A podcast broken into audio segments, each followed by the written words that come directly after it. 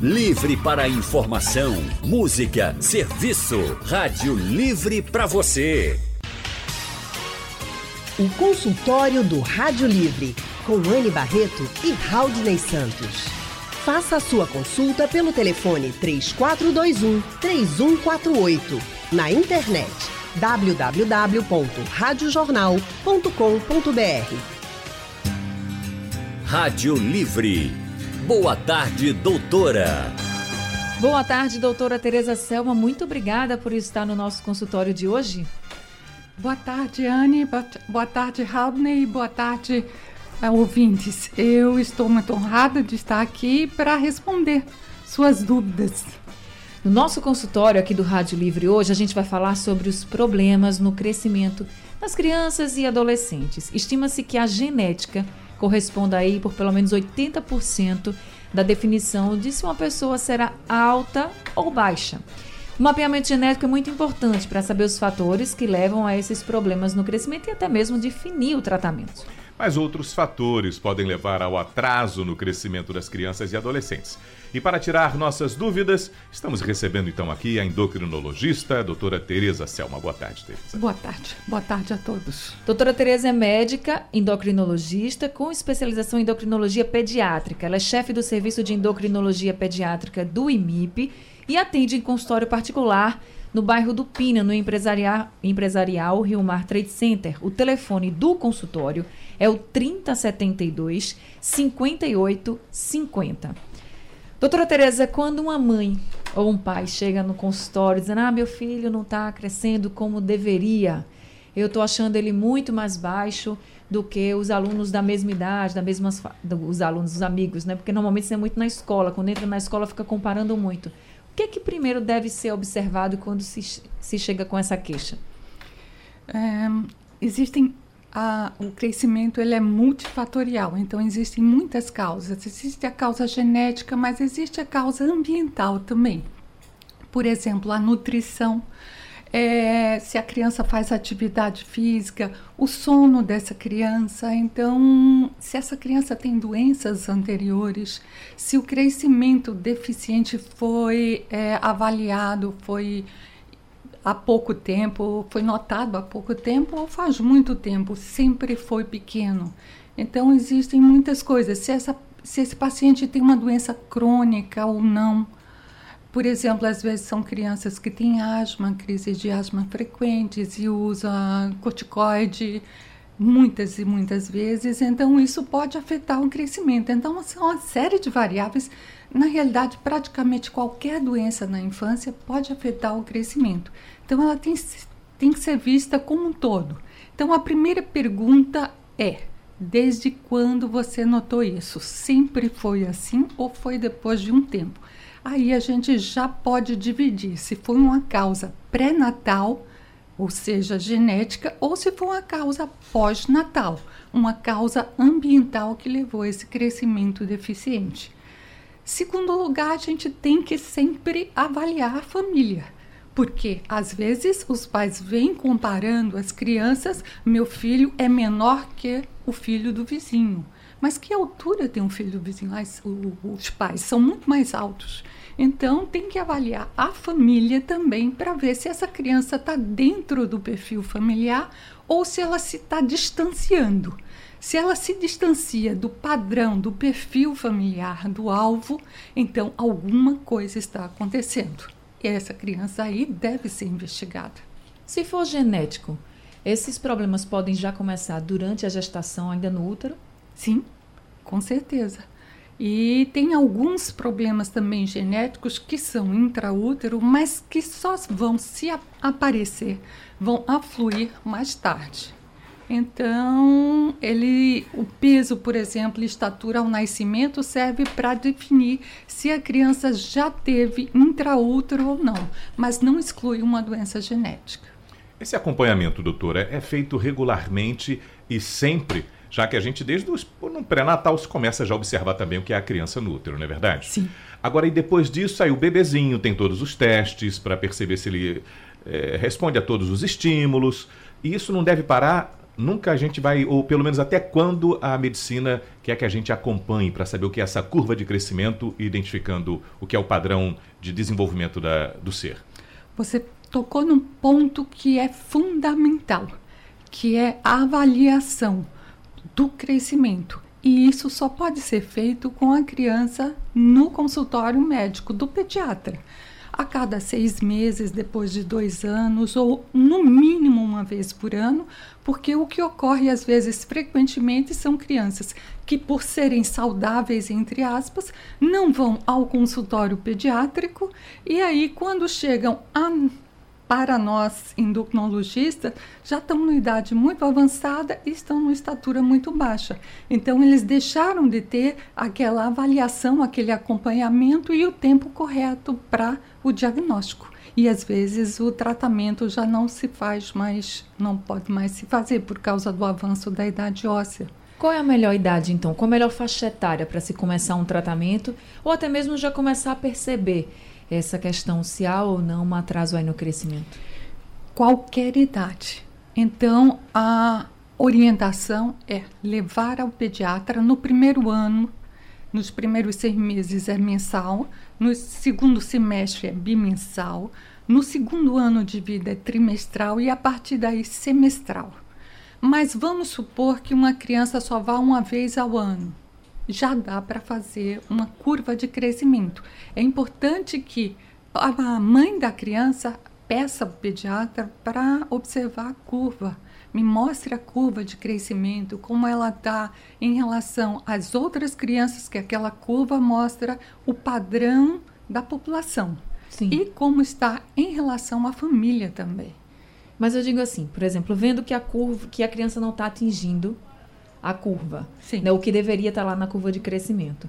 E ela tem, enfim, está na, tá novinha, tem até um ano e pouquinho, vamos, vamos colocar menos de dois anos. Já dá para ir para o endocrinologista para ver se tem algum problema? Já pode começar um tratamento? Tem que esperar crescer mais um pouco? Veja, até dois anos de idade, o pediatra tem condições de avaliar, de afastar se tem doenças sistêmicas crônicas, se ele tem, por exemplo, um hipotiroidismo, ver se o teste do pezinho foi adequado, foi normal.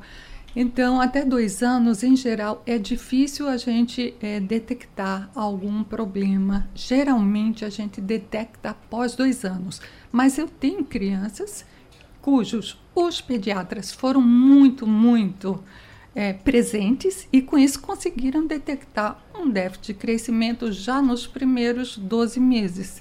E tenho crianças já afastado todas as outras doenças, a gente investigou deficiência de hormônio de crescimento e já tratando. Tenho crianças a partir de oito meses usando hormônio de crescimento. Isso porque o pediatra foi muito presente. Muito Graças a também, eles. né? Verdade.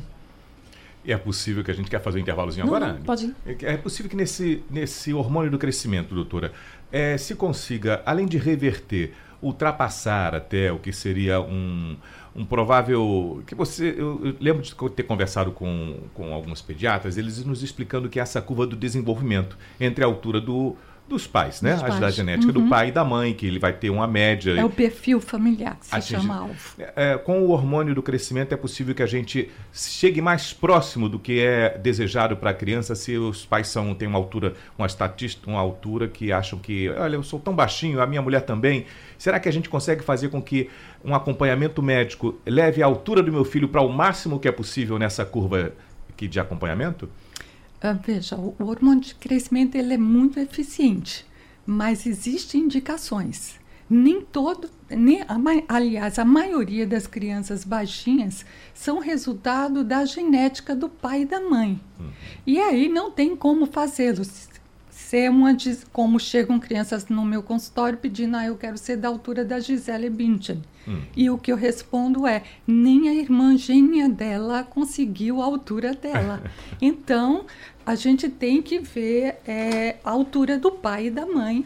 E a gente, dependendo, se for uma deficiência de hormônio de crescimento, o hormônio de crescimento, a reposição pode fazer ele chegar dentro do potencial genético mas não ultrapassar esse potencial genético, porque a gente já nasce dentro das células da gente dizendo que altura a gente vai ter máxima, o potencial, qual a cor dos olhos, qual a cor do cabelo, qual a cor da pele, isso já está no DNA.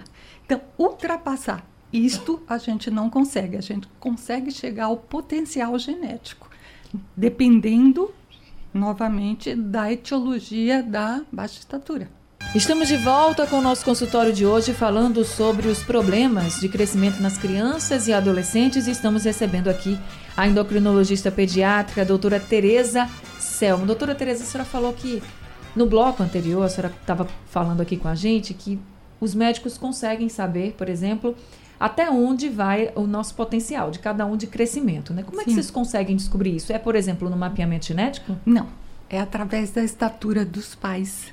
Então se faz uma conta, existe estatisticamente existe uma conta e dentro dessa conta existe um padrão que é a média, existe um desvio padrão, uma uma média para cima e para baixo, né? E dentro dessa média a criança tem que estar dentro do potencial ali dentro desse alvo genético. Mas vamos supor que a mãe tenha tido algum problema a mãe da criança. A mãe tenha tido desnutrição, tenha tido hipotiroidismo e a estatura final dela ficou alterada por conta da de uma doença e não do potencial genético dela. Então, como a gente faz essa diferença? Se ela é baixa por causa da família ou se ela teve alguma doença? Através da estatura dos irmãos dela. Se ela for muito diferente dos irmãos, é porque alguma coisa aconteceu com ela. Então, a criança filho de um pai ou de uma mãe que teve um, uma doença durante a infância e que isso diminuiu sua estatura, então ela tem um potencial genético maior que a estatura que a mãe tem. Deu para entender? Deu, deu, deu para entender, deu entender sim. Agora, quando é que é pedido, por exemplo, o mapeamento genético, o painel genético, né, como painel os médicos genético. falam?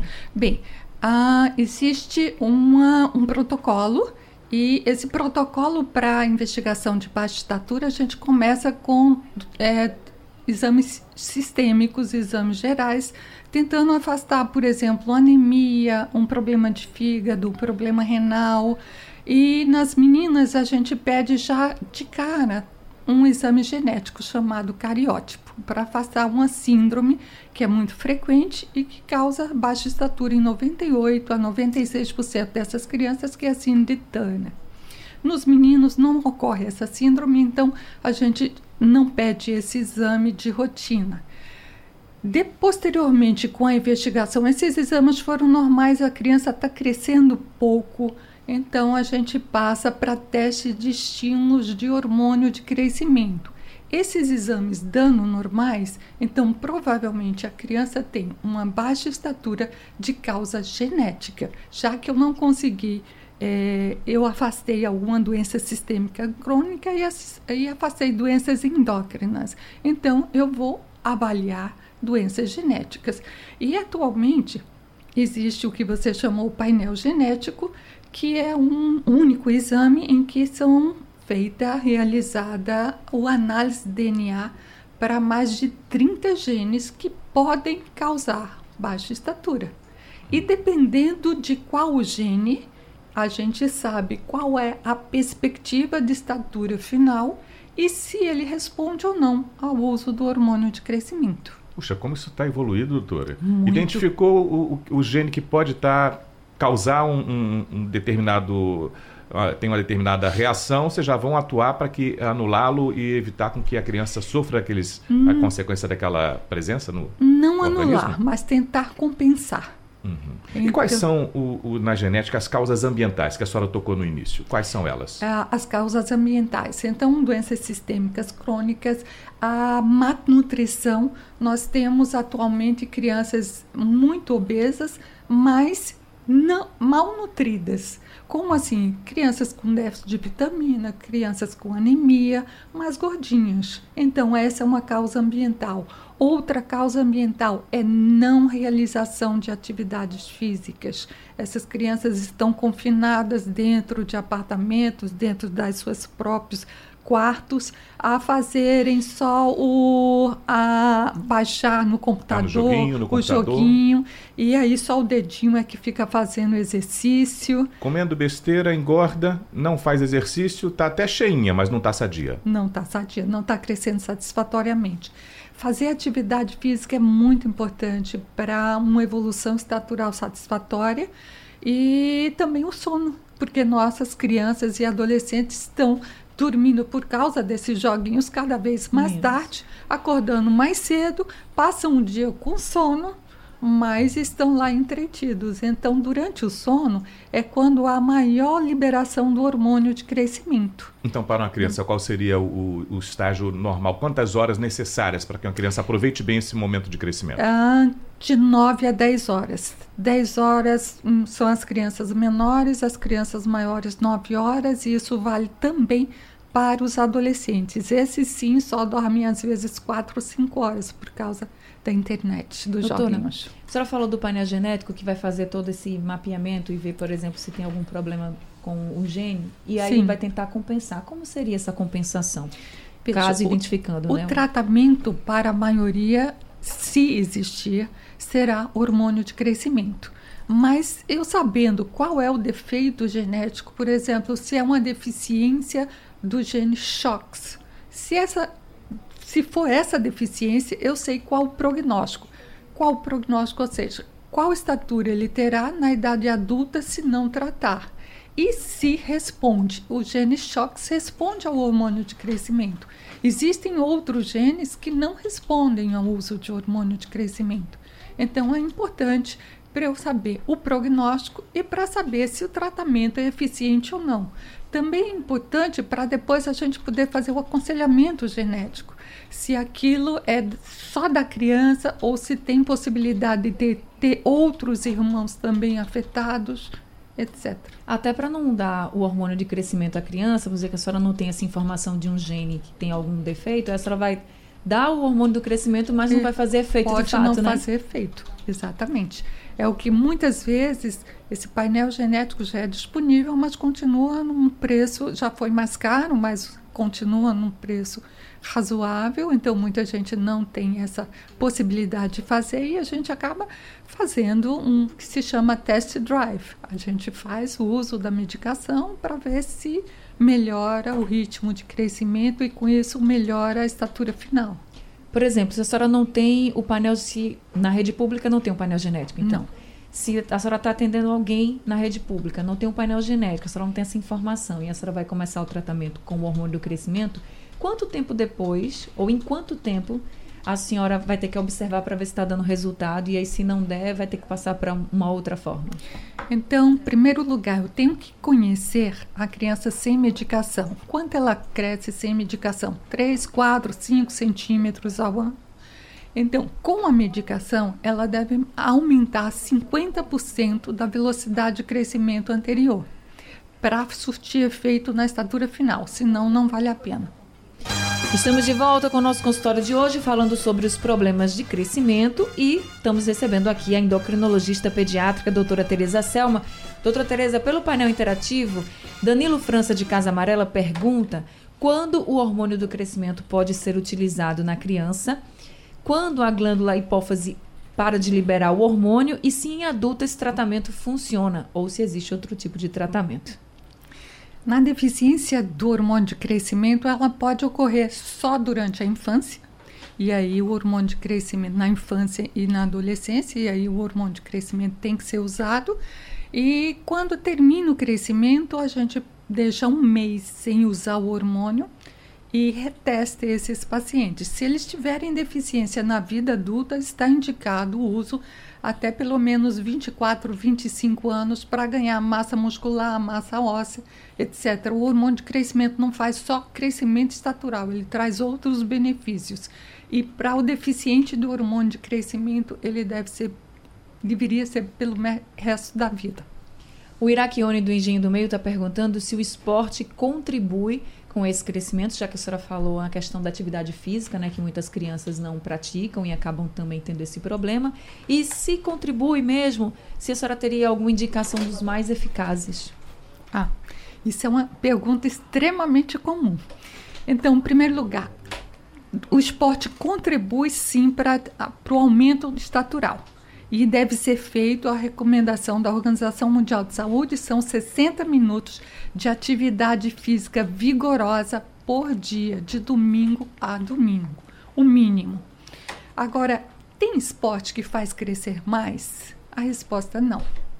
Tanto o organismo, depois de 30 minutos de uma atividade aeróbica, começa a liberar o hormônio de crescimento. Ele não sabe se está nadando, se está correndo, se está pulando. Ele sabe que está fazendo uma atividade aeróbica. Então, muita gente diz, mas por que, que o pessoal que vai jogar basquete ou vôlei são altos? É porque o esporte fez isso? Não. A resposta é que passou um olheiro, lá pelo colégio, você é alto, vamos jogar voleibol, vamos jogar basquete. Então, o biotipo ideal é o alto. Como o biotipo para o ginasta é um, baixinho, menorzinho. Então, é o biotipo, não o esporte. Então, qual o melhor esporte? Aquele que a criança gostar. Por exemplo, natação é excelente esporte, mas se a criança não gostar, aí ela vai dizer: hoje está chovendo, eu não vou. Amanhã eu tenho prova, eu não vou. Então, quando vai, é o último a entrar, o primeiro a sair da piscina, e aí a quantidade de exercício que faz é muito pequena.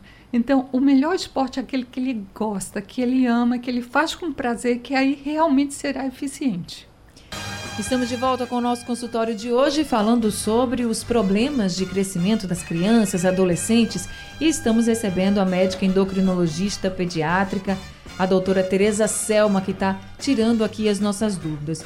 Doutora Tereza, Bárbara de Petrolina pergunta se tem outra alternativa ao hormônio do crescimento, por exemplo, quando a criança não responde ao hormônio, se a gente tem outra alternativa. Não, infelizmente não temos. É, existe uma outra medicação chamada IGF-1 recombinante que também promove o crescimento, mas é para casos específicos de criança com resistência ao hormônio de crescimento. Aqui em Pernambuco nós temos são casos raríssimos chamados síndrome de Laron. Nós eu tenho pelo menos 10 pacientes e dois se encontram usando a medicação e respondem bem. Mas são casos específicos. Doutora Tereza, e quando a curva é a inversa? A criança que está crescendo demais, que chama a atenção dos pais também, porque esse menino está muito alto, essa menina está alta demais. É, existe também essa preocupação? Existe. Ela é mais infrequente, mas existe. E na maioria das vezes são crianças que têm uma antecipação constitucional do crescimento. Por exemplo, as meninas elas chegam à estatura final aos, aos 14 anos em geral, mas são crianças que aceleraram demais e chegaram à estatura que nasceram para ter geneticamente aos 12 anos, aos 11 anos. Então, são crianças que tiveram uma antecipação constitucional, que é normal, do crescimento.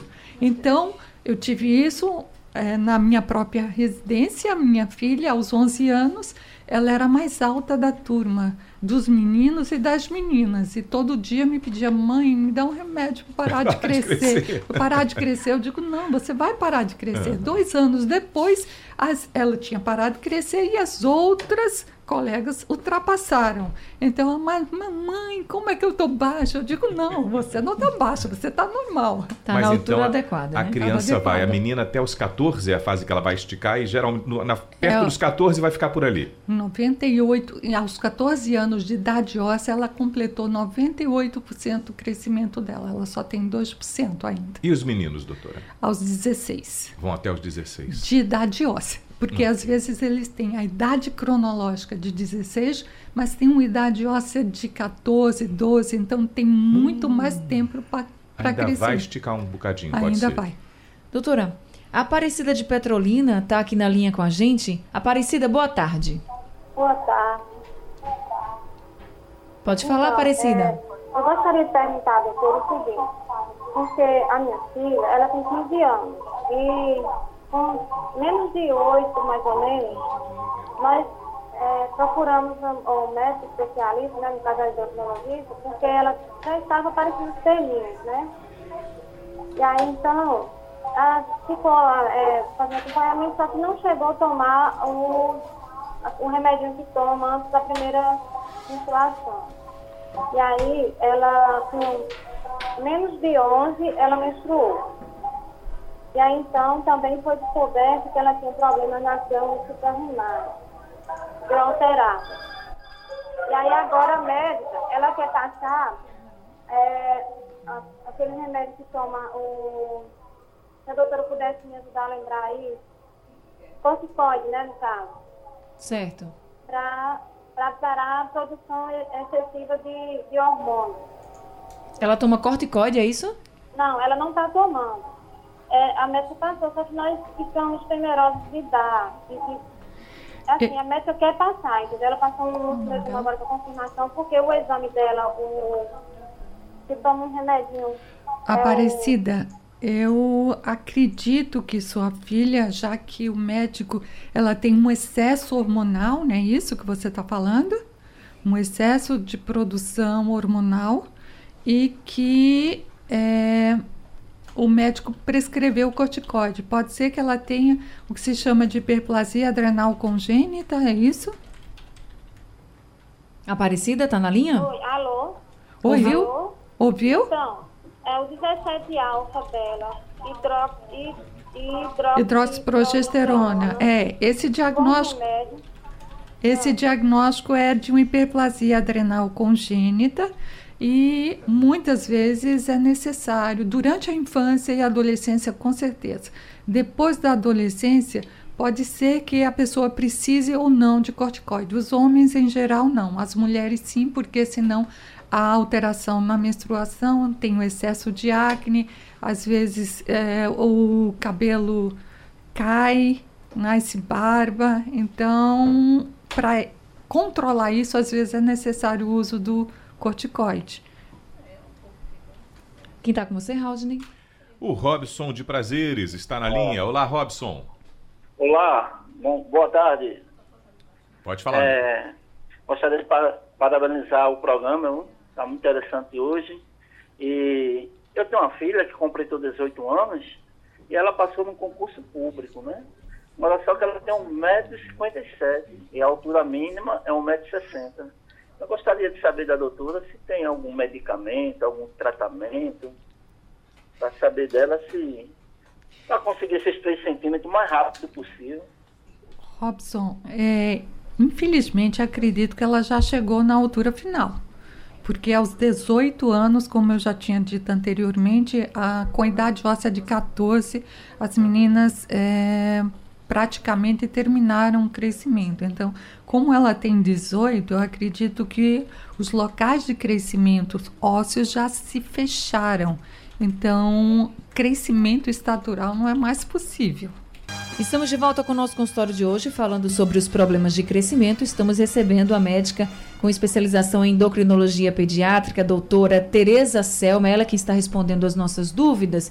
Doutora Tereza, se a criança hoje está abaixo da curva do crescimento, mas quando chega na adolescência tem aquela fase do esticão. Aí hum. tem muitos pais assim, não, mas quando estiver mais perto da adolescência ele vai esticar, vai crescer ou ela vai crescer.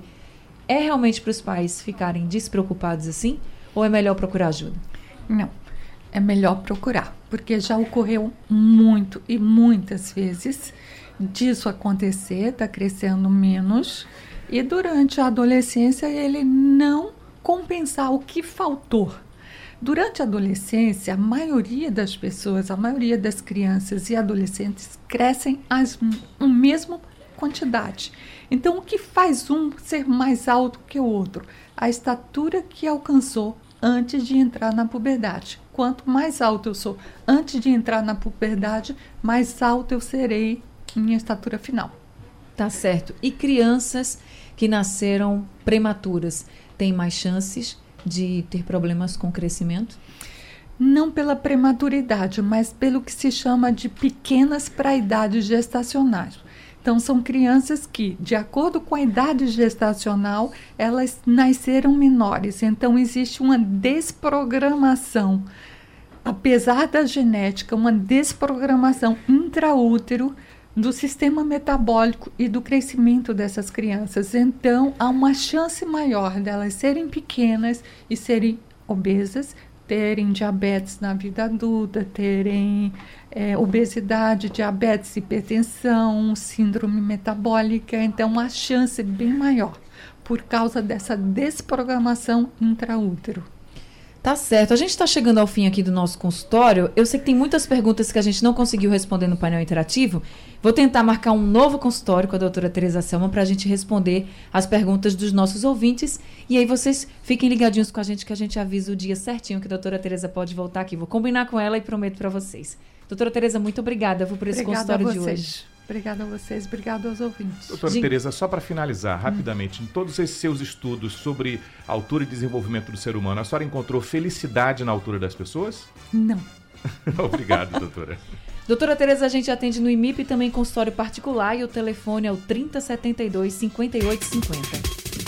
Sugestão ou comentário sobre o programa que você acaba de ouvir, envie para o e-mail ouvinte@radiojornal.com.br ou para o endereço Rua do Lima 250, Santo Amaro, Recife, Pernambuco.